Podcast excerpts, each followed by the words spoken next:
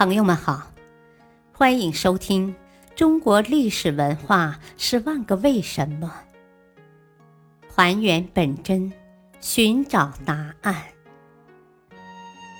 民俗文化篇：为什么会有百日礼？诞生礼仪是人生的开端之礼，它的特点是持续时间长。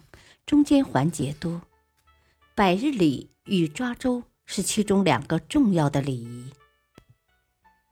民间认为，孩子生下百日有一个关，过了这关，孩子就容易养大了，因此就在这一天举行庆贺仪式，以示过关。这就是百日礼。百日礼又称百岁。岁字的意思就是子生一岁，百岁也就是百岁的意思。因而从明朝起，人们干脆就称百日礼为百岁，生下百日的小孩也就被称作百岁儿。这一习俗直到今天还存在于我国的北方，人们将百日称为百岁。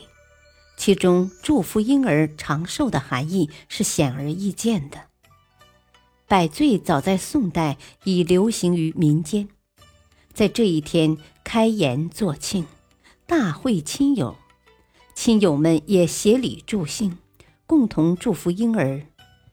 礼物大多数是长命锁、长命衣之类，如馈赠食物都以百计数，北方是鸡蛋百枚。南方是烧饼百个。有趣的是，有些地方还习惯在这一天为孩子剃头，剃时在脑后留一撮，称为“百岁毛”，意味着健康长寿。到婴儿满一周岁时，要庆周岁，又叫周岁。这一天除了亲友送礼、饮酒庆贺外，最主要的内容是抓周。也叫拈周试罪，这是预卜孩子前途与职业的一种礼仪，源于原始人对征兆的信仰。不论是孩子的父母还是邻居亲友，都对此表示极大的关注。感谢收听，再会。